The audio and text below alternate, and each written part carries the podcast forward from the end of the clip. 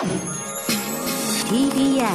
Podcast TBS ラジオプレゼンツ、ポッドキャスト番組、オーバーザさん、パーソナリティのジェイスーです。TBS アナウンサー、堀井美香です。毎週金曜日夕方5時から配信されるこの番組。皆様今週もよくぞよくぞよくぞ金曜日までたどり着きました。本当お疲れさん。毎回およそ30分、私、ジェーンスーと TBS アナウンサー、堀井美香さんが語らい、皆様から届いたメールを読み、太陽の向こう側をオーバーと目指していく、そんなトークプログラムとなっております。さあ、この一週間どうでした？はい。疲れた。あら、だるあなた、働きすぎだもん違うのよだって。。そうでもないのよ。働きすぎて、や、良くないなと思って、ちょっと、少なめにしたの仕事を。ええしたら疲れが一気に来たのか、あとあの、女の日がそろそろ来るのかわからないけれど、はいなんか今日は本当に、えぐるようにだるい。あ、そう。えぐりだるみっていう新しいのが来た。でもこうやってね、あの、し椅子に座って、ええ好きなことだけ喋ってればいい仕事だったらやるよ。はい。やっぱなんか一回休んじゃうとダメですよね。わかります、わかります。なんかもう立ち上がれないっていうそうか、もうこの世の終わりというか、うん私もうダメなんだって思いますよね。座っちゃダメよね。そうなんです。やっぱり常にドリフの転換のあの音を流してるから、はいチャンチャンチャンチャンチャンチャンチャンチャンチャンチャンチャンチャンチャンってずーっと言ってればそう、です。一日それで終わる。で、しかし、うん。ディズニーのエレクト、てんてけてんてんてんてけてけてけみパたいなおい、ちゃんと言ってくれ。おい、おい。鳥貴は違う、鳥貴族のパレードじゃないでしょ。鳥貴族のパレード最高じゃん。鳥貴カルパレード超最高じゃん。てんてけてんてんてんてん、串がだー並んで。あの、黄色。私鳥貴のスタンプ持ってるからね。血がペロペロ回そう、るやつてんてけてんてんで、あの、あの、鳥木の、あの、あれあるじゃん。鳥木、鳥、またちょっとこんな話になりますけど、うん鳥木最高ですからね。鳥木最高ですよ。で、私、この間鳥木すっごい好きなんですっていう人と、はい鳥木って、全然焼き鳥食べないんでびっくりしたんだよね。なんか、あの、サイドメニューそう、サイドメニューばっか食べてる人がいて、え本当にえ？ジャンボ串みたいなの食べないの？と思って。そうです。あれ、鳥木のお肉は、うんあの、朝にちゃんとさばいて串に刺してるって知ってました？串刺しをそこでしてるってことなんですか？そうなんですてんてけてんてんてんてけてけてけつってみんながてけてけてけてけブスッブスッブスッつって。エレ、エレキ鳥木カルパレだから、エレキ取り木だったらもうエレキの取り木になっちゃうじゃん。で電流流れちゃうじゃん。そうじゃなくて、取り木カルパレードじゃなくて、えはい、何正解はえ私いつもこれ大体の感じで言ってたんで、うんエレク、エレクトル、エレクトルパレード。違う。近い、近い、近いよ。かなり来た。トロピカルな感じで来たよ。エレクトルピカルカレーいド。やいやいや、エレクトロピカルカレードってもうカレードになっちゃったから。え、なんだ近い、近いよ、近い、近い、近いところに来た。エレクトリカルパレード。それですよ。デレレンテンテンテケテ回ったー回ったーパチンコじゃないんだからさ。ね。エレクトル惜しい、惜しい、惜しい。エレクトロカルパレード。だから違うよ。なんで一瞬で気を抜く？ねうちディズニーランド、うん。娘と息子といってもみんな違う言葉で言ってたから大体。嘘えれエレクトリ、エレクトリニカルパレード。いやいや、ニカル、なんでなんでちょっとニトロ、ニトログリセリンみたいになってきた？エレキトリじゃなくて、私これわかんなくて。エレクトロニカルじゃなくて、じゃ、違う違う、掃除機とかの会社じゃないから。エレクトリカルパレード。エレクトリカル。エレクトリカルでいいんですよね。てんてけてんてんてん。だ違う。それがトリキカルパレードだったら最高だって話だよ。超可愛くない？あの黄色いさ、あの鳥がさ、ピカチュウ大行進みたいにバー出てきて手に串持って、てんてけてんって、そう、あの、巨大な、巨大な焼き鳥がめっちゃ回ってんの。で、私たち出汁の上上がって手振ってよ、こうやって、てんてけてんてんてんてけてけあの、釜飯も美味しいから。最高先に頼んどかないとね、タイタイミング合わなくなっちゃうから。釜飯は早めに頼んで。知ってるね、鳥木。言ってるよ言ってるよ言ってるね。トリキカルパレード、トリキカルパレードマジ夢かもあ。とフルーツジュースも美味しいから。あいいわねフルーツジュースも、私はそれ、シャー出てくるやつ。あ、すごいじゃん、そんなの。ウォーターサンダーなんとかみたいな感じだね。そうです、そうです。で、あの、そのトリキカルパレードに行きたいって言ったくせに、焼き鳥食べない人は、本当にサイドメニューの、もつ、すもつじゃない、すもつじゃない、なんて、すもつじゃない、なんていうの、鳥のさ、はい、はいいっぱいカバみたいなやつとかさ、なんかいっぱい頼んでさ、はい。鶏皮ポン酢だ。鶏皮鶏皮ポン酢、そう、とか頼んでて、はいいや、いいけど、パレード早く出そうよ。もう出し待ってるからさ、そこでっていう。私のトリキカルパレードもう始まるからさ、で、なんか、え飲む人だからしょうがないんだけど、そういうの、な唐揚げとかさ、なんかそういうのとかやってるわけ。もう全然さ、ザッザッザッって聞こえるわけよ、もう、キッチンから。私のパレードが始まる音が。いいですか？いいですいいですか？いいですよ。はい、どうぞてんてれれんてんてんてれれん。ザッザッザッザッ。最後、もも、くし、もも、くし。いや、最高ですよ、鳥木。私は、その、スパイスとか塩とかはい。で行きますけど、ええトリキカルパレードね。最高。ちょっと、い、行こうよ。え？鳥貴族。ねえ、行きたいね。鳥貴族偉いんだよ、本当に。まだ、なんですかその、美味しいとこじゃなくてさ、褒める感じになるのね。鳥貴族偉いんだニよーキュッパ、ニーキュッパですよ。すべてコロナ禍で苦しくても、ちゃんとお給料出し続けたんだよ。そりゃそうだよ。すごくない？貴族焼きだからって。私たち貴族院だからさ。貴族院に属してるから、桃、貴族焼き桃の、桃の貴族焼き、もう貴族が焼いてくる。貴族が焼かれているのか、貴族が焼いているのか、はいよってフランス革命はいどっち側かってことになりますよ。はい。はい。あなたは貴族を焼くのか、貴族が焼いているのか？そうですね私は塩です。あとスパイスも好き。行きましょうよ、鳥貴族。つくねチーズも好きだね。うん。そうそう、だからなんか、やっぱこう、野源軟骨で戦うみたいなてんてけてんてんてんてけてけてん。ぼんじり、ぼんじり、ぼんじり、つって。メールいただいてます。美香さん、スーさん、中野さん、吉田さん。全部覚えられてんじゃねえかな、お前。悪いことできない。おはこんばんちはというですね、ラジオネーム、鮭の川さんです。はい。えー、毎週楽しく拝聴しております。今週急に暖かくなり体がびっくりしています。そう、私たち気温の変化で体がびっくりするお年頃なの。さて先週疲れ切って家に帰ると、なんと軍司様のブラトップが届いておりました。ありがとうございます。よかったね、おめでとう、当選。早速翌日つけてみたところ、びっくり、肩が楽。そうなのよ。肩がめちゃ楽。締め付け感がないのに、こえー胴回りがぴったりしていて苦しくないのにすっきりしてる。なんだ、最近のブラトップこんなに良くなってるんだと驚きです。早速、オンラインでいろいろと色違いや形違いを物色し購入しました。なんて理想的な当選者なんだ。あくまでもらったものは、そうですよ。そっからがスタートですからね、ね皆さんね。サンプル軍司さんとのお付き合いは。この、こういうね、気構えですよ。素晴らしい。とです。ただね、ただじゃないんですよ、やっぱり物っていうのは。言うよね。ただよりね、怖いものはない。怖いものないですよ。ちなみにこの春4月から移動になる新天地のスタート48歳でまさかの移動、新しい土地、新しいお客様、新しい部屋。慣れない土地で不安もいっぱいですが、負けへんで精神で乗り越えてやろうと思います。えー寒暖差激しいより、どうぞご自愛くださいませということでありがとうございます。はいそんな中、ただより怖いものはないって言ったよね、あなた。はい。大変なことが起きました。はい。もうね、この番組は善意だけで回っていくね。はい善意、善意カルパレードで行くよ。善意がくるくる。スーさん、ミカさん、おはこんばんちはということで、えー、ラジオネーム、毎日綺麗、あ、おばさんネームですね。はいおばさんネーム、毎日綺麗になってゆけ、推進委員長の大竹と申します。なんで突然、推進委員長初めてお手紙を書かせていただきます。株式会社 MTG で、リファのブランドの PR をしているものでございます。ちょっともう一回言っていいですか？その心地よい響き。株式会社はい MTG 聞いたで、ことあります。リファです。リーファ。あのリファです。はいマイクロカレントでブブブブ肌ビャビャビャビャのはい。リファです。あの、ゴリゴリするやつです。はいゴリゴリし、多分いけないですよ。多分メーカーが推奨してない使い方、二人で。お二人少しだけ年下のアラフィフおばさんです。毎週金曜日、 OVER THE SUN の放送を聞きながら、泣いて笑って勇気をもらって楽しみに拝聴しております。少し前の放送で、はいミカさんが今月末で TBS を退社し、沖に出るという衝撃の発表に大変感銘を受け、ぜひ私たち、リファブランドとしても、ミカさんの新しい門出を応援させていただきたいと思うお手紙を書かせていただいております。今はきっと期待の中にも少々不安が混じる、複雑な心境かと思いますが、これからますます活躍の場を広げていけるんだろうなと、想像しただけで、まるで自分のことようにワクワクが止まりません。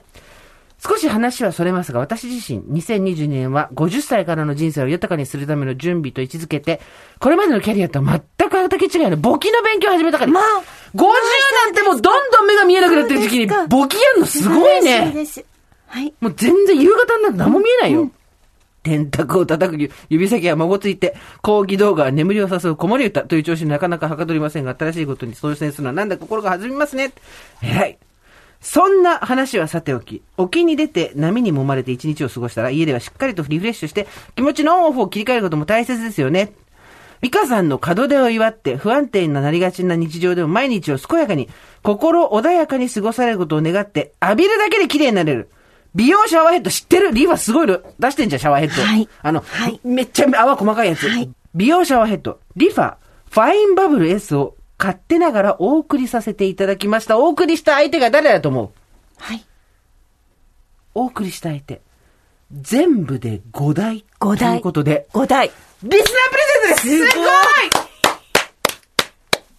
最高素晴らしい。あのですね、堀井の退社を祝って、はいリスナープレゼント企画最高ですね。あの、堀井には何にもいらないです。大丈夫です。堀井は全部自分で買えるんで、堀井には何にもいらない。これも多分、堀井さんもどうぞみたいな感じだと思うんですけど、あれもうあげません。これ全部リスナーです。リファの、リファのね、リファの、自分でリファの、取ってリファの、くからそうそう。リファのはいシャワーヘッド、はい。5台。すごいね、いつからこんな番組になったの？すごい。一台お高いですよ。すごいよ私、あの、リファうのんちっちゃい、こう、コロコロはいはいはいするやつうん持ってるんですけど、それもうめっちゃ使ってますもん。そう。もう本当に思い切って買ったやつを。そうよね。はい多分今みんなぴょーんとお尻が上がってると思うよ。はいなんとですね、リファ独自の特殊技術で生み出される毛穴よりずっと小さい2つの泡。毛穴の奥の汚れまですっきりと洗い流し、肌に潤いを与え、全身を心地よく温める美容に嬉しいシャワーヘッド。ミスト、ジェット、ストレート、パワーストレート、4つのモード切り替えができるこのシャワーヘッド。リファ、ファインバブル S、5台、リスナープレゼントですえー各社の、えー PR の方ですね、えーもし聞いてらっしゃいましたら、堀井の門出を祝ってリスナープレゼント企画、あの、常に募集しておりますので。あの、堀井には何もいらないです。あ私は結構です。大丈夫です。私の前を素通りしていけばいいんで、すあのよ。、堀井さん、うん退社おめでとうございます。新しい風で祝ってリスナープレゼントです。グンゼもすごいくれたじゃん。ありがとうございます。本当ありがとうございますすいません。PR の人たちが聞いてくれてると、こんな奇跡が起こるんだね。はいで、た、リファ5いや台。でも本当に使って、ちょっとなんか、あの、教えてほしい、どうだったかとそう、かね。そういうの戻すからさ、大竹さんのとこにさ。そうですそうですんそうそう、おばさんネーム。毎日綺麗になっていけって言うけど、あ、おばさんネームは、ほら、あるけど、大竹って名前本名書いてる。大竹さんに戻すから、当たった人は必ずすごい良かったとか、こうだったとか、はいうん使い勝手がどうとかですね、うん。教えてください。うん。ということで、来週、25日？?3 月の25日締め切りで、はい。リファ、ファインバブル、S5 名様に、あの、好きな思いの丈とかを書いて、25日いっぱい到着分まで。メールね。メール。はい。うんメール到着分まで OVER、す。そう、アットマーク、tbs.co.jp ですごくない、はいすごい。とにかくあの、私は今超興奮してる。だって、うん。リファの方からリファくれるっていうことなんかないよ。ないです。な、本当にね。みんな、だってね、憧れの商品ですから。だってさ、多分、でまあ、まあ、このリリスナー多分100万人ぐらいいるじゃん。はい いやそこで言えよ、なんか、うんってそのまま言うなよなんで100万人いるよね、じゃないの？いるそう100万人100万人いますよね。英会話じゃない。100万人の中の、多分99万5千人が、絶対にリファのビッグカメラとか、ああいうとこ行って、いいなーって。持って、コロコロってやって戻すって絶対やってるから。そうそうそうそう。ちょっとティッシュで拭いて戻すっていうのを私もやりました。で、最近さ、コロナでそれもできないからさ、はいちょっと腕とかにさ、コロコロとかってやってみたりしてさ、はい。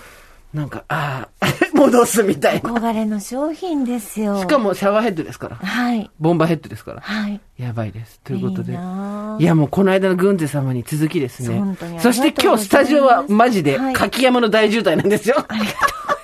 堀井さんがですね、退社するとなったら、皆さんが柿山を持ってきてくれて今スタジオなんか柿山大渋滞で。はい。あ秋山も美味しいね。でも一枚一枚。丁寧でね。食べ物はリスナーの方に送れないので、ちょっと柿山はすいません、私たちが全部いただいてます。申し訳ないですけど。なので、食べ物は送んないでください。はい。だと、堀さんに、あのー、個別になんか送っていただいたりするのも大丈夫です。はい。ここで。はい。ただ、リスナープレゼントとなるものはっていうことですひね。どいよね、格好つけてさ。鳥貴族お食事チケットとか全然 OK ですよ。てんてけてんてん。私たちもパレ、鳥キカルパレードするから。鳥キカルパレードマジ夢だわ。というわけで、かつてない数の泡の数で、バスタイムは美しさを水がく時間へ、で、がおなじみ、えーファインバブル、S。こちらをですね、いや5名様。みんな綺麗になってくださいな何度も同じこと言っちゃうけど、ちょっとびっり。くりだね。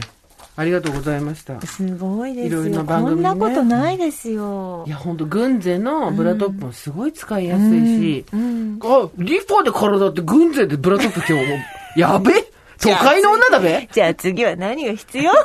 やめろよやめろよこないださんね、やばいんだけど、社長からさ、メール来たじゃん。はい OK のはい社長から。で、ゲラゲラ笑ってたけど、はいその日家帰ったらさ、柿山の社長から私のところにメール来てて、はいカーンという音だけでも嬉しいものです。堀さんがさ、柿山食べながらさ、やってる時にさ、カーン落としたじゃんって、カーンって落としたの。何がやばいってさ、何柿山の社長も聞いちゃダメだよ。いいけど、ありがとう。本当に嬉しいし、ありがとうだけど、ありがとうございます皆さん本当にね。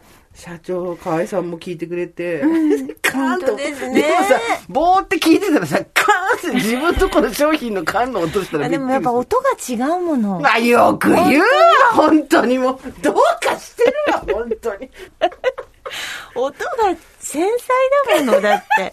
まるで柿山のおせんべいのように。違うでしょ？柿山のせんべいパリってした時。せんべいじゃないです。割れ方が違う。おかき。そうでした。おかき。根本から間違ってるよ。おかき違うでしょ？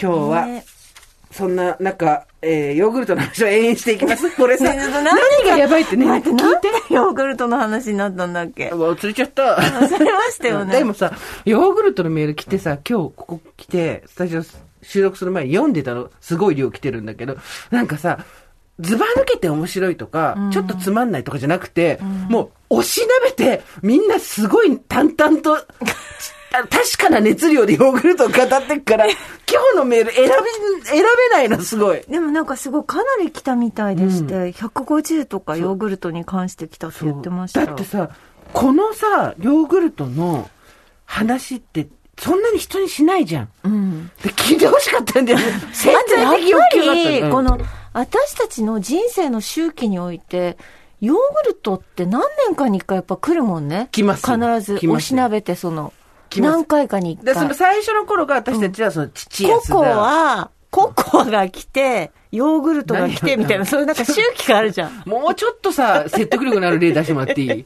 ココアとヨーグルトが交互に来る時代なんかないよんていう。の？あの、そんな世界線はない麹、麹が来たりとか。はいはいはい。紅茶キノコ的なね、そうそうそう流行りね。そうそううん流行りがね。甘酒とかね。そう。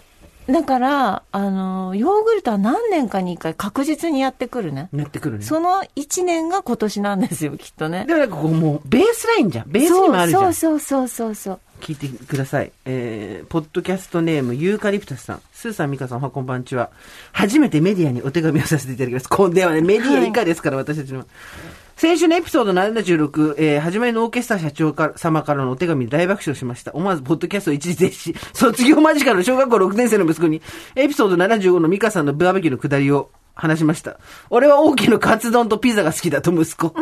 私は OK で販売されている牛乳を使っている水色のパッケージのカステラが好きです。えだから、今日は OK の好きなもんじゃないからね。ヨーグルトだからね。なんで OK の好きなもん書いてる？さて、私のおすすめヨーグルトですが、はい回し物ではありませんが、オーケストラで取り扱いになるプレミアムユダヨーグルト。ユダの人結構何かいたへねー。お湯の湯に田んぼの田。うん。岩手のヨーグルトで可愛い男の子が書かれているパウチに入っている 800g で税抜き500円。OK 会員価格なども少し安くなります。もっちり濃厚で酸味が少なく、蜂蜜や、これまたオーケストラで売っている満足度100%のマンゴージャムをかけて食べるとー、高級デザートを食べているようです。ただ生クリームが入っていて少々カロリーが高いので食べ過ぎは注意。確かにね。ヤクルト製品はみるみるが好きです。ということで、えー、ヒヤスンスもほぼ満開ということでね。ありがとうございます。えっ、と、スーさん、ミカさん、おはこんばんちは、初めてメール差し上げます。おばさんネーム、お寿司好き、29歳と申します。はい30を前に一年発起し、新卒から勤めた会社を辞めて、海外転職を済ませたばかりです。さて、今週のテーマ、好きなヨーグルトですが、私の好きなヨーグルトは、アイランです。これはトルコの伝統的な飲み物で甘くない飲むヨーグルトのようなものです。アイラン、うん。コロナ前に行ったトルコ旅行で最初は飲むヨーグルトがしょっぱいと気持ち悪くて一口しか口をつけませんでしたが、うんうん旅行中便秘がちな私がとてもすっきり。それからハマり旅行から帰国しても自作するようになりました。作り方は簡単で冷たい水とヨーグルトかっこ無糖を適当に混ぜ塩を一つまみ入れるだけ。昔は雪印さんから販売していたようなのですが今は市販品がなく自作ばかりです。水分と塩分補給そして便秘解消にも効くというオーバーサさんのような効果満点の飲み物ですのでどうぞお試しください。私の犬クリーンは毎日30度超えですが日本では桜のつぼみがほころび始めた頃と聞いております季節の変わり目お体どうぞご自愛くださいということですありがとうございます。こちらですね。えーおばさんネーム、ボンバルボンさん。はい。42歳。初老のおばさんです。初老じゃない、42歳なんてもう全然ヤングオブザヤングで。えー、初回から毎週楽しく聞いております。土曜日の午前に観葉植物に水をあげながら聞くのが何とも言えない癒し。毎日ヨーグルトをた欠かさず食べているヨーグルト好きとして今回のテーマに思わずパソコンを立ち上げました。世の中数多くのヨーグルトがあれど私が愛してやまないのはたった一種類。小祝い。生乳100%ヨーグルト。わかるうんわかります。金色のね。そうそう、金色の。はいこの滑らかさ、酸っぱくない感じ、とにかく好きです。400g で200円前後。話題の OK ストアでは168円でこの間売ってました。すごいみんな見てる、そうなのよ、あのさ。まあいいや、先に読む。定番としては、蜂蜜やバナナ、グラノーラやビターチョコレートを割ったもの、そのあたりをその日の気分で入れています。また、ボルシチのようなスープに入れてみたり、メキシカンなスパイスを少し投入して、それにドリトスとかをディップしても美味しいし、ニンニクを少し沈入れて、タコスにアボカドのグアカモーレとともに、ソースみたいに入れても美味。とにかく滑らかで美味しくて、いい意味で主張がないので、いろんな食べ方に合うんです。このヨーグルトがないと意気消沈。他に買われたヨーグルトは皆無なの。ヨーグルトが酸っぱくて苦手だった方にもぜひ食べてほしいです。ということで、これさ、小祝い生乳100%ヨーグルトほど値段のブレがすごいものもないよね。200円台中盤ぐらいの時が、まあ多いんだけど、突然、180何円とかになるのよ。うん。で、二つ買うわけ。でも一人暮らしの女が、400グラムのヨーグルト二つ食べるって結構大変だから、急いで食べることになるんだけど、はい。値段がね、こうね、突然こうガコーンと落ちる、スーパーによってまた変わったりするから。全然違う。小祝いヨーグルト。で、それの無脂肪っていうのもあるのよ、緑の。同じジャケットで、そう。生乳100%無脂肪っていうのもあるんだけど、はいまあまあまあまあまあまあ脂肪気にしないんだったらやっぱり黄色い帯の方が。あ、無脂肪ってない脂肪ね。うなん、なるほど。なんだと思ったの？え、虫の棒だと。待って待って待って。待って待って待って。おいおいおい。ヨーグルト、生乳ヨーグルト、うまい棒みたいな虫の棒、うまい棒みたいな。うまい棒、虫棒って違くない？棒棒があんだ、ヨーグね、ルトに。虫の棒になヨーグルトついてて、こう、カブトムシブーン飛んできて、夜になってペロペロペローっつって、チューって吸って、交尾をしますみたいな。それじゃないでしょ。それじゃないでしょ。なるほどね。そう。へーいやーなんかすごいな。私もこれが一番好きかも。なんやかんや、一番買うのはこれ。小祝いヨーグルト。小祝いの生乳。へえ。あれってあれですか？なんかお砂糖が入ってない入って今もう砂糖の、粉砂糖なんか入ってないよ。ブルガリアだって。ブルガリアもね、そうですよね。で、生に、これね、もう、滑らかなの。へー本当にで、ちょっと甘いの？いいえ、一切プレーンなの？プレーンへご自分で甘さを足してもいいし、うんそのまま食べてもいいし、うんうん召し上がり方はその方次第ですけど、美味しい。なんか一時さ、そういうのに、なんていうの、ビーツとかさ、マンゴーとかそう、乾燥してる。あのさ、あの、デーツだよね、多分それね。ビーツは真っ赤になる、ボルシチとかに入ってる真っ赤な根菜。あ、そうそうそう。デーツはお好み焼きに入ってる、あの、違う違う違う。デーツはイランとかが売ってる、で売ってる、から、乾燥させたおた。ふくソースに入ってんの、デーツは。嘘でしょ？本当だって。それすごい、そうだよ。危険じゃんだから広島の、あの、お好み焼き屋さん、あの、おたふくソースでデーツ出してるから。えー、知らなかった。デーツ。あで、ビーツなんですけど、え、なんだっけ、どっちだっけ？どっち？ね、ビーツはあ、だから、赤い。い野菜、根菜。はい。でもそれは多分入ってない。そう。だからヨーグルトにああいうドライルーツ、うん。フルーツを入れた時があったじゃないですか。流行った時、そう一一晩置いてみたいな。プルンプルンみたいなやつね。そうです、そうです、そうです。ねえ、ビーツじゃなくてデーツ。よろしくお願いします。そうは、わかる。やっぱこれね、今回何がすごいって、はい。ユダヨーグルトは何人かいたとか、まうんあ、先週ソフールの話とか、ソフールは何つうかあったんですけど、結構みんな違う違のよ。うね。違うヨーグルトがありますね。まあ、ちょっとこれも、あの、普通に有名ですけど、はいおはこんばんちはひよこまると申します。はい初めてオーバーザさんを聞いた時から虜となり、リスナー増やしの布教活動に勤しみながら、いつも楽しみに拝聴しております。ありがとうございます私の好きなヨーグルトはギリシャヨーグルトのパルテノです。パルテノね。はい。私がヨーグルトに求めているもの、それは高プロテインです。あ更年期世代となり思いのままに食していた頃とは違い体に良いものが食の第一基準となりました、はいこの高プロテインのパルテノを食した瞬間あんたに決めたぜと私のプロテインに任命しました ですが懐かしくて今でも見つけると思わず買ってしまうヨーグルトはチアスヨーグルあトです最高私も子供の頃超食べてたちっちゃいやつ。あ、そう。味も大好きですが、キャラクターのチーボーが大好きでパケ買いします。うんうん幼い頃の思い出の食べ物とは何とも尊いものですね。今年は何か新しいことをしてみたいなと思っていたので、初めてオーバーズさんにメールしてみました。ありがとうございます。三冠シオンの折、スーさん、ミカさん、ご助会の皆様、どうぞご自愛ください。ことです。プロテインの量が高いヨーグルト最近すごい増えてます。ギリシャヨーグルトもそうだしあとなんか牛のマークが書いてあるうんグリークっていうのとか、うんあとなんだっけな、あの、サバスのもあるし、あザバスのもあるし、あと、うんなんだっけな、えっとね、オイコス。一番はオイコスですね。高タンパクはすごい増えた。オイコス。うん。オイコス。黒いパッケージの。ああわかったわかった。はいはい。タンパク質取るのにこれがいいっていうね、はいはいはいはい言ってますよ。こちらの方、すごい、おしゃれは迷宮入りさん。スーさん、ミカさん、おはこんばんちは。いつも楽しく拝聴してます。辛い通勤時間も二人のお話を聞きながらとあっという間です。さて、お気に入りのヨーグルト。思い返せばこの50年、いろんなヨーグルトを渡り歩いてきました。食べきりサイズの甘めのヨーグルトから無糖ヨーグルト、菌を分けてもらってヨーグルトを作ったり、今もキッチンの片隅にヨーグルトメーカーはあります。子供の頃は好みの味のヨーグルトを食べていましたが、いつからかお腹と相性の良いヨーグルトを探すようになりました。さっきのまさにこれですよ。うんタンパク話と同じ。食べるというより、摂取するです。最近、私のお腹と相性がいいのは、セブンプレミアムのプレーンヨーグルト。こちらに蜂蜜とアマニオイルとフルーツを入れて摂取します。睡眠と同じように、排出にも工夫が必要になりました。残念。毎週楽しみにしております。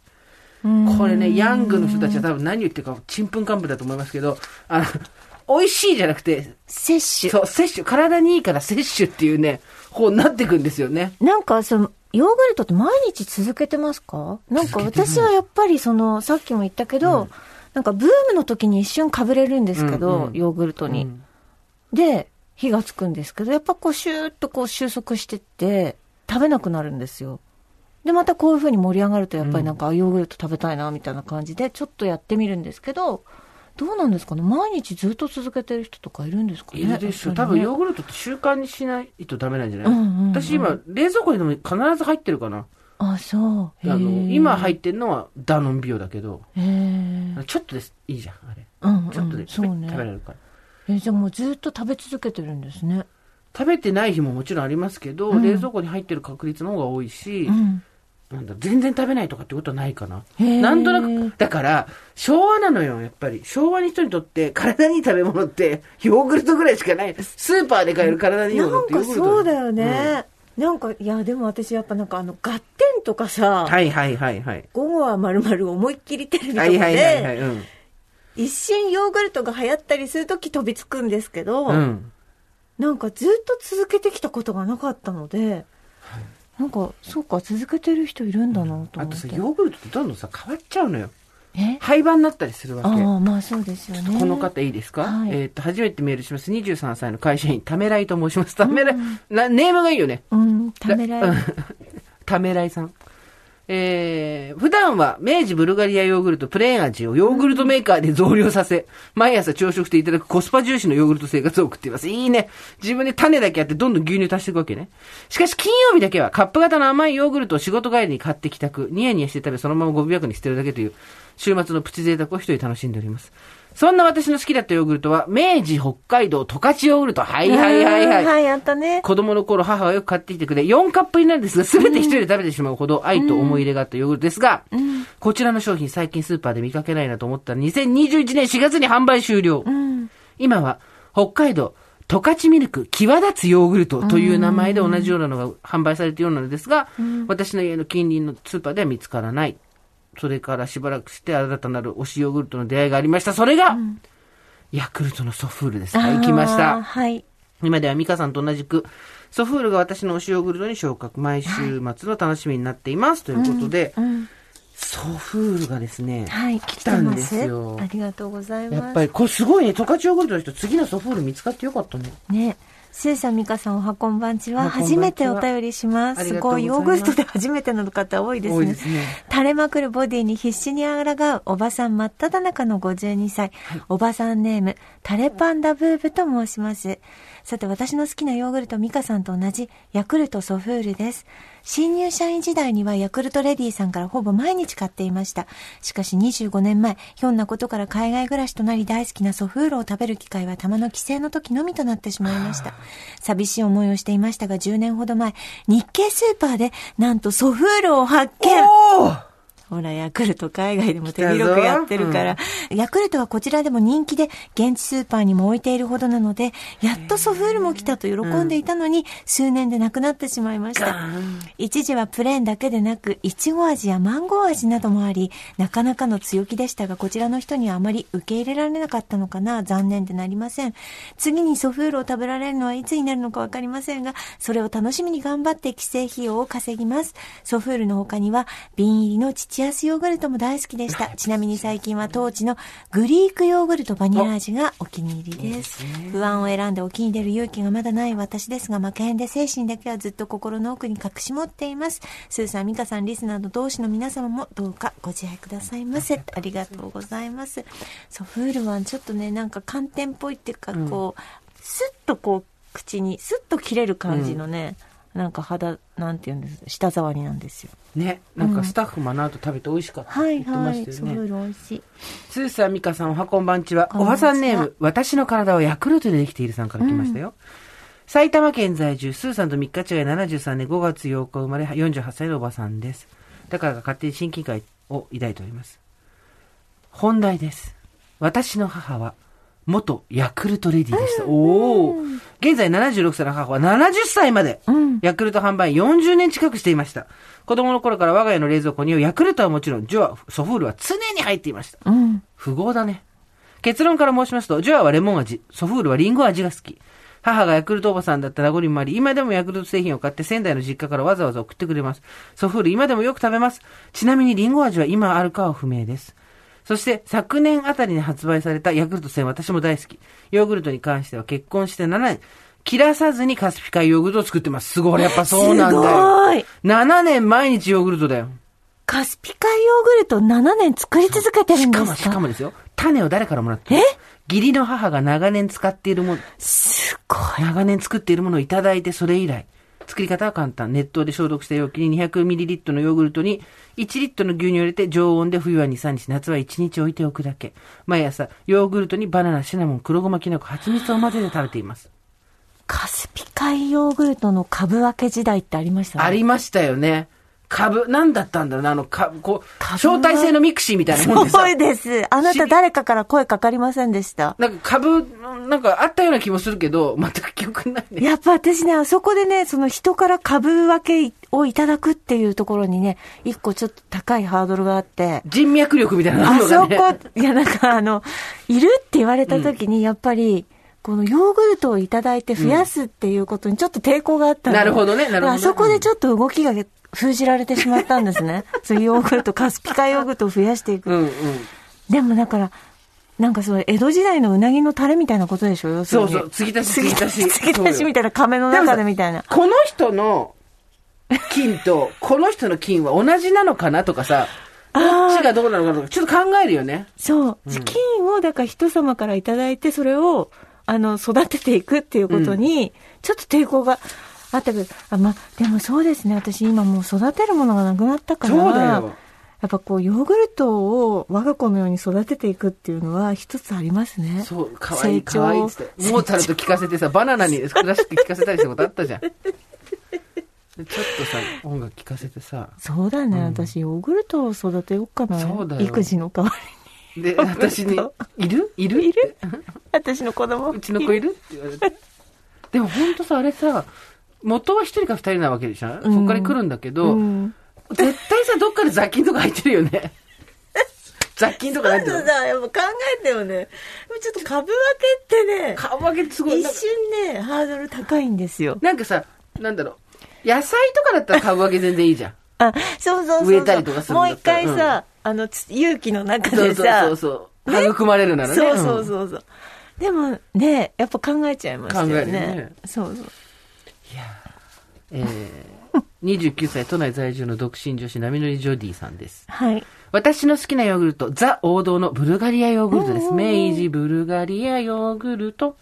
幼い頃から我が家にはブルガリアヨーグルトが冷蔵庫には必ず置いたり、うちもそうだった。朝の定番でした。酸味の強いプレーンヨーグルトが苦手でしたが、ブルガリアヨーグルトには当時、袋入り砂糖という粒が大きめの砂糖が付属されており、それを混ぜて食べるのが最高に美味しく、丸々一個食べて母に叱られたこともありました。ですが、ある一つね、袋入り砂糖がなくなったんです。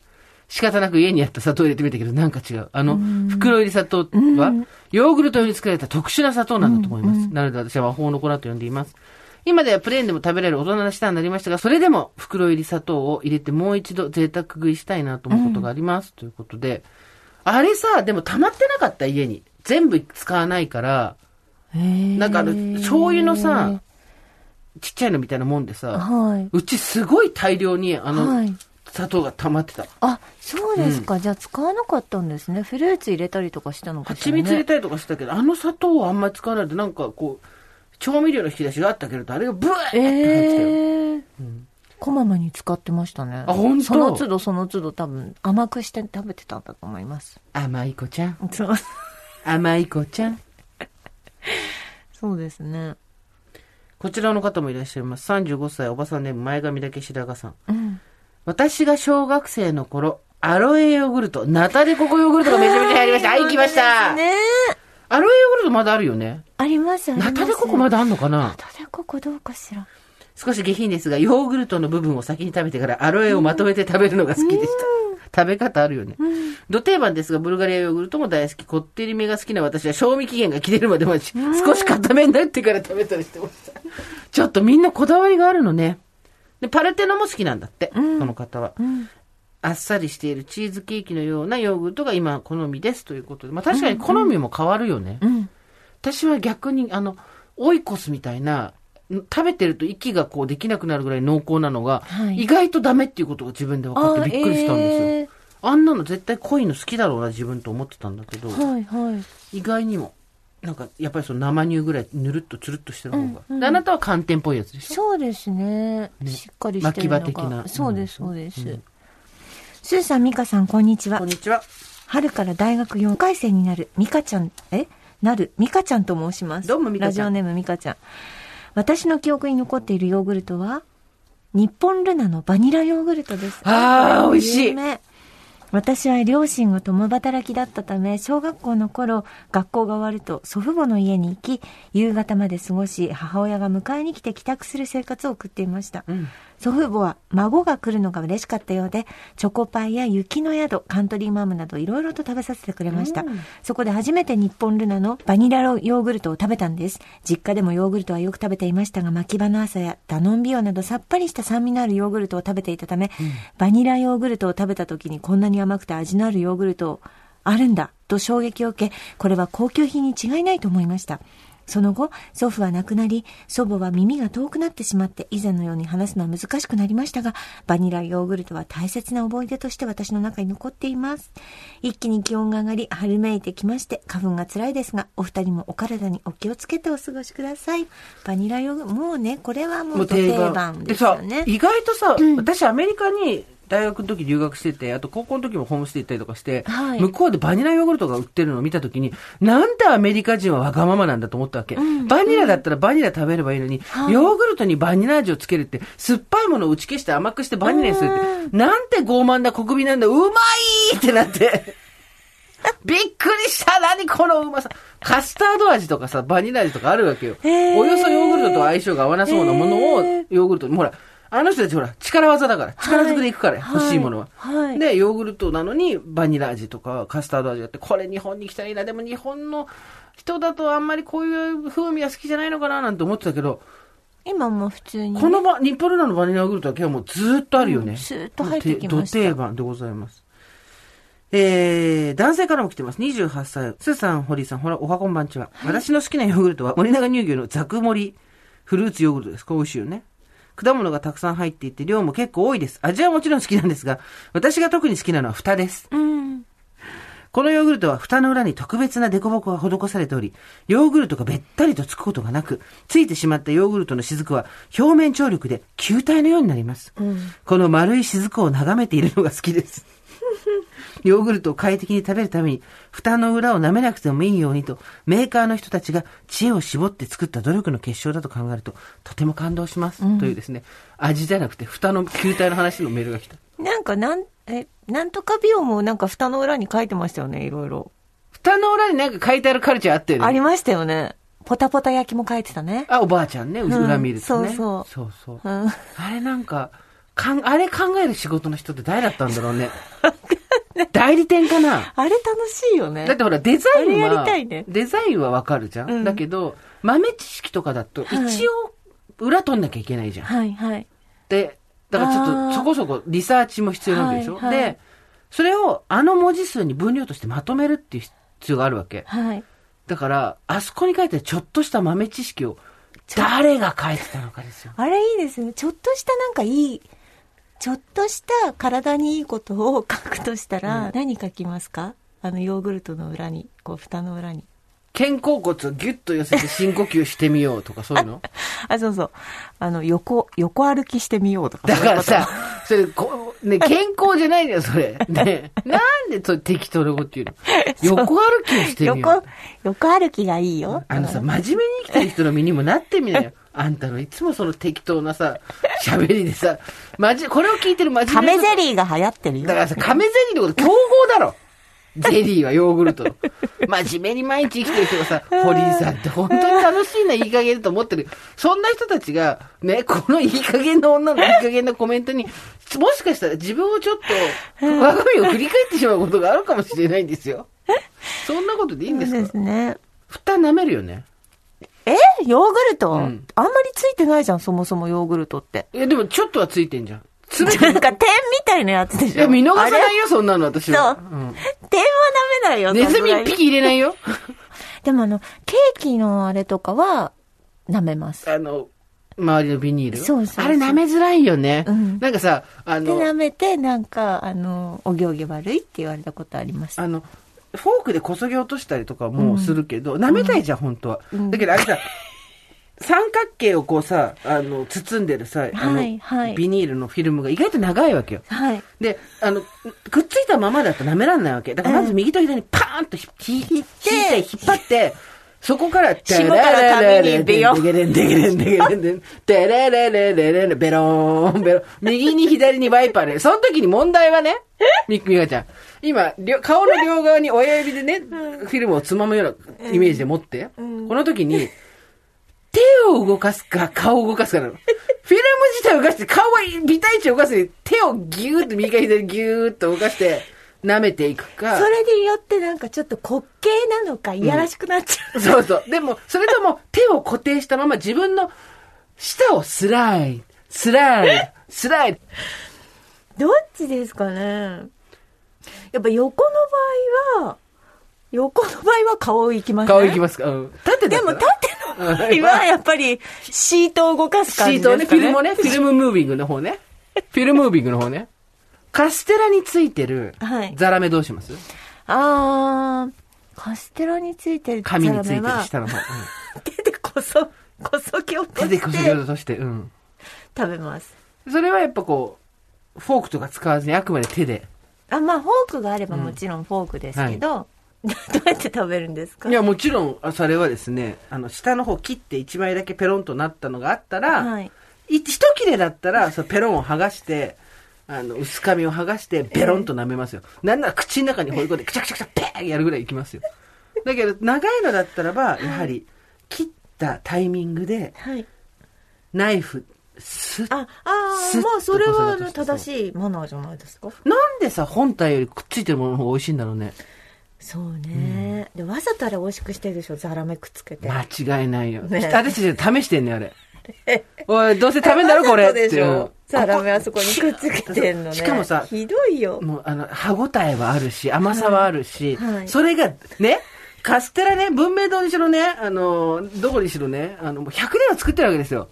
オランダ人が持ってきてから。うん絶対あんなとこにこそげつかない手法は、編み出せるはずそうね。科学と英知と日本人の努力によって、あそこにつかない特殊フィルムなんて、すぐ帝人あたりが開発してくれるはず。それでもやらない。なぜか。うん。試してるんです、そう私たちは騙されてる。人間性をね、だ試されてる。なんかあそここすぎ落とすところまでがやっぱり楽しみなので、そうですね。それはしょうがないですよね。あれ、ペロンってある人いたらすごいショックだろうね。あ髪にビビタイチついてない。ザラメこが。のパラフィン紙。このパラフィン紙、なんて優秀なザラッとあそこ落としてさ。うん。カステラって美味しいよね。カステラ1番、電話2番ってなんだろうね。カステラが一番いいよね。でも電話も結構好き。そんなこと？もう3時じゃん、おやつ食べよう、みたいなこと。そんなこと？電話が2番がすごい困るね、やっぱこれ。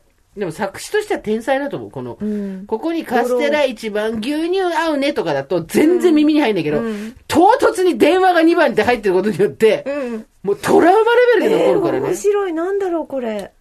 電話は2番。もう1個の可能性としては、電話っていうのは番号です。うん。2って押したらどっかに繋がるって可能性もあるんですよ。あなた2だけ押したことあります？文明堂からのあれメッセージですよ。ない。あなた今日家帰って電話、じーコロコロコロ、2だけ回してくださいよ。2だけ回した時に何が起こるか。怖い。ほにゃほにゃ4番、ほにゃほにゃ5番、6時になったら帰りましょうですよ。ね6時になったら帰りましょう。怖い。怖い。ほにゃほにゃ7番、はにゃはにゃ8番。怖9時にい。なったらもうお眠。ほにゃほにゃ10番、ほにゃほにゃ11番。深夜になると。鐘が鳴る。ほにゃほにゃ1時、ほにゃほにゃ2時ってだんだん時間になって、3時になると人が来る。真逆の3時は人が来る。ほにゃほにゃ4時で、ほにゃほにゃ5時で。さあさあ、ほにゃほにゃ6時です。怖い。あれ、人が一人減っている。怖い。人形が減ってくるんだ。あれてってってってって歌なの？あいつは4番。お前も5番。お前は5番。怖いよね。あいつは4番。突然そこで野球になるわけ。打者。あいつは4番。お前は5番。そこで突然番号じゃじゃなくて、俺はベンチ。後ろのあいつはリーリーリー。たたたたた、はい、カステラ1番、電話2番、3時のおやつは文明堂。あいつは4番、俺様ベンチ。なんだっけ？後ろのあいつはリーリリ。もう全然違う。なんか、もうちょっとあるかと思ったね。まあこんなもんだね。うん。こうやってすすごい、そこそこ仕切っていくのも、私たちの番組らしさだと思うよ。特にこう、じゃじゃん、続きますみたいなのがない。そうね。もうすぐやめんでしょ。はい。いつやめんだっけそうですね3月末だから31です。これ放送してもう一回分やったらって感じあ、じゃあまだ、そうですね。今なんかいろんなところでお別れの儀式をしていただくんですけど、うんうんやっぱりちょっとあんま苦手でね。ていうか飲み会もできないからどうすんの？儀式って。え、でも集まってあ、パチパチパチ花みたいな。パチパチうん。花っていうね、はい。その一連のが、ね、うん。なかなか苦手で、それが2つぐらい続いたりすると結構はいなんかヘビーなんですよわかるね。でもあれってさ、うん送ってくれる人のためにあるようなものじゃない。うんお礼を言いたいと。自分たちのこと考えたらさ、うんあなたそういう時一番七迷惑なことするの。あなたよ。何？よくわかんない上り作ったりとかさ、あのーよ、なんか謎の、なんか、も持って帰らないに困るようなものを作ってき、大はしゃぎじゃない？大体人の誕生日とか。そうね。全部そういうのが返ってきたのよ。そうだね。そうまあまあでも嬉しいけどね、みんなこそうそれぞれね、うん。あの思い出の品を持ってきてくれたりとか、うんプレゼントを考えてうん買ってきてくれたりとかして、ありがたいなと思いますけどもね。ねえ。うん。やっぱりさ、うん。私はサラリーマン辞めたことは何度かありますから、あれですけどいや、ありがたいですよ。つながる人はつながるし、縁が切れちゃう人は切れちゃうけど、うんつながる人とは未だにつながってますから、うん。そうですね。あの、そこでいろいろとね、うん巡り合わせがあったり、ご縁があったりとか、うん。ちょっと先に一緒に仕事をすることになったりとかありますから、うん。うん。楽しみにしてたらいいと思いますよ。ですね。あと私インスタもやってないので、おおやりなよ。インスタやったりとか、んまあそういうことですかね。インスタやったらインスタライブやりましょうよ。ねいいですね。二人で。そうですね。そうよ。じゃあ4月やりましょう4月になったらはい、4月になったらねねいいですね私地方からやりますから なんでその、実家帰るんでしょ早くない？ね、フリーランスになるってさ、仕事が忙しくなるんだよ、普通みんな。本当、そうあなたなんで早々にさ、撤退する気なの？そんなことはないですけど、まあでも、なんでしょうね。まあ、ゆっくりやります。なんか。いいなあそれは本当に羨ましい。うん。今もうゆっくりやるなんて、もう贅沢中の贅沢だもん。やっぱりちょっと本を読んだりとかもなかったしね。わかる。インプットの時間が全然ないよね。うんこの間さ、エーリヒ・フロムっていう人のさ、まあもう名著でみんな読んでますよ。私が読むのもすごい遅くなったぐらいだけど、愛するということっていう本読んだんですけど、まあ感銘を受けまして、うん。いやー、これから先まだまだやっぱ名著と言われる、なんか今までは新作が出たら読むみたいな感じで、じ新刊が出たら皆さんに読んでほしい商売やってるんで、うんこんなこと言うのもなんなんですけど、うんまあ、老人と海もそうですけど、名作と言われたものとか、これはマストって言われたものとかっていうのは、昔からあるのとかは読んどいた方がいいなとう思います。ん、本当そうですね。本当にねなんか私、映画とかもやっぱ2倍速で見てたので。ダメだね、それはね。そう。しょうがない。資料映像だとそうそうそうわかるわそうもう見なきゃっていう感じだったので、だからなんか心からゆっくりなんか一本見るってあんまなかったんですよね、実はね。うんそうなんですよ。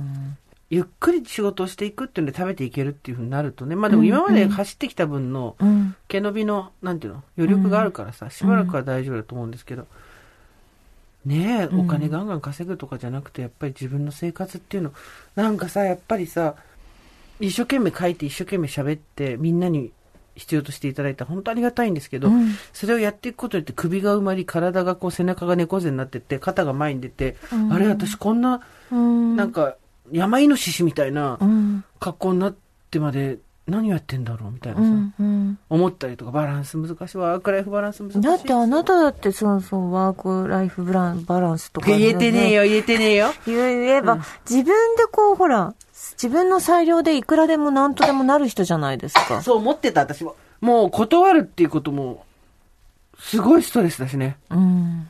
ものすごいストレスになるけど断らざるを得ないからさ、うん。とかやってると、なんか仕事がなくなるんじゃないかっていう恐怖とかはおかげさまでないんですよ。で、それなんでかっていうと、私の性格の問題です、これ完全に。うんうんうんまあそうでしょううん性ね。格の問題。だけど、ありがたいなと思うのにこ受けらんないとかさうんうん、断らなきゃいけないとか、でももっと仕事量減らさないとダメだ。本当どうしようかと思ってる、50から。ね。ら忙しくなるからそれだけ気をつけて。うん。なんかこあのこの前松本行ったんですよ私、うんでしょっ長野？ちゅうそうそう、うん。で友達が松本好きな子がいて、うん。でそこで家を買おうかって私と同いいいね年ぐらいいいね。の女の子なんですけど、お友達でね。同い年で女の子じゃね。あ女の子、えっと 女子なんです。女の子。女子もダメか。だいや、ダメだよ、いいっすよ、いいっすよ。いいですよ。なんですけどなんかそうそう。それぐらい好きな子で、うん。だからその子に影響を受けて一緒に行ったりとか松本行ってるうちになんか本当に好きいい街だなと思い始めてきて、うんうん。今まで私仕事でいろんな地方に行ったりしたけど、はい。やっぱとんぼ帰りだったからその街になんか2回も3回も行くとか、うん。その街でなんかゆっくり過ごすってことなくって、うんうんなんかあこういうことしてこなかったなと思ってねそれもねありましたねあなたは本当に性格がいいところあるわよね、そういうとこえね。人の好きなものっていうのにくっついてって一緒にさ、同じように楽しめる能力があるのは素晴らしいと素晴らし。い街でしたよ私の推し活にも嫌な顔せず、一つせずについてって、本当にだんだん最近ちょっと、あの、厄介オタみたいになってきたもんね。一回も、あれ全然女だね、とか、あれはいいね、とか言ってるの。およ、みかちゃんどうしたっていう。でも人の好きなものにも自分のことのように楽しんで乗っかって、ーね楽しめるって才能ですよ。うん本当素晴らしいと思う。うん自分自身に戻れる街みたいなのがあるといいですね。うんうん実家とは別にね。遠すぎず。どこだろうな？どこがいいだろうな？うん来週のメールテーマなんですけど、うんうんああ疲れた。別の拠点がここに欲しい。これでいきましょう。そうですね能町みね子さんがさ、うん夏の間、コロナとかオリンピックとか嫌だって言うんで、青森に住んでたんですよ、あ3ヶ月ぐらい。そうそうあれ素晴らしかったね。うん。あの、あまあなんかゆかりはあるんですか？いえ、あの、もともととお好きだからっていうだけで、あそう。そう、ご実家は全然違うんですけど、うん。アパート借りてそこに住んでて、目の前もなんか、大自然っていうのがすぐ近くにあるようなところで、楽しい。それでやっぱり、そのスーパーとか行った時に、売ってる鮮魚が安いとか、見たことがないのが売ってるとかさ、いやー、やっぱこういう生活、いいな。とうん、そのお友達もやっぱり東京でこうバリバリやってる子なんですけど、その松本が好きで通ってる間に、まあ、なんか帰るのが嫌だったから、うん。まあ一個お家があればいいなって、ですごい古いお家。でそこに住もうっていうなんかねことを考えてるんですけど。素晴らしいと思います。そうそう。まあさ、別荘ってなるとまたちょっとさ、うんうん。話が変わってくるんだけど、うん。まあ逃げ場なのか何なのか、うん新たな生活拠点をどこに置くかだよね。うんあ、OK だとしたら、ちょっと例えば、1週間ここにいるとか、土日だけここにいるとか、うん2、3人いるとかでもいいんだけど、まあ前もやったじゃん、そういうの、メールで確か募集した記憶があるけど、うんああ、疲れた。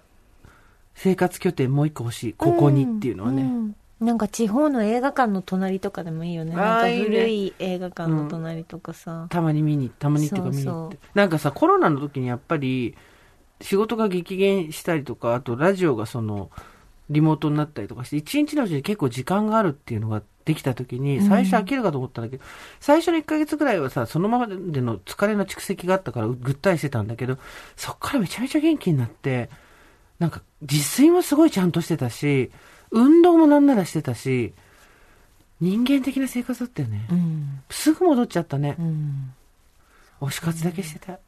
スクショ、スクショ、スクショ、画像トリミング、トリミング、トリミング、フォルダ分け、フォルダ分け。私今、推しのフォルダ、この間数えたら、とうとう1000枚超えましたね、写真が。で写真が1000枚超えて、それを5つのフォルダに分かれてます。それが。そう。どんどん、やっぱそういうところに仕事みたいにしてくるの良くないなと思った自分で。私今、ヒヤシンスの写真5000枚ぐらいあ、そうだよ。あなた全部それ撮ってあるんだもんね、みんなのヒヤシンスのやつね。いつかそれを、あの、巨大なアートにするって言ってたもねそうんです、そうです。ただなんかよくよく考えたらあれ、ツイッターのやつとか多分権利とかあるから一生懸命スクショしてたんだけど、うんあれダメなんだろうなと思って、インスタだけのじゃないとダメかなとか思ったりしてるんですけど。まあまあまあまあ、でも皆さんね、リスナーの方だから大丈夫だと思う。でもツイッターのスクショじゃなくて右クリック保存できるよ。だから自分の写真を、あの探すのが大変。といったところで今回はここまでにしておきましょう。はい。えーオーバーザさんでは皆様からのメッセージをお待ちしております。送り先は番組メールアドレス、over.tbs.co.jp。アルファベット小文字で OVER です。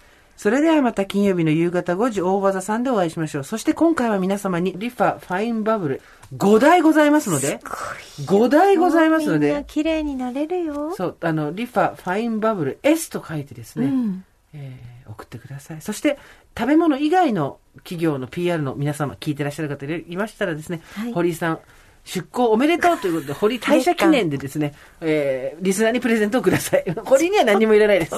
私にも何もいらないです。はい。それではまた金曜日の夕方5時オーバーザさんでお会いしましょう。ここまでのお相手は、TBS アナウンサー堀井美香と、ジェーンスーでした。オーバー。TBS Podcast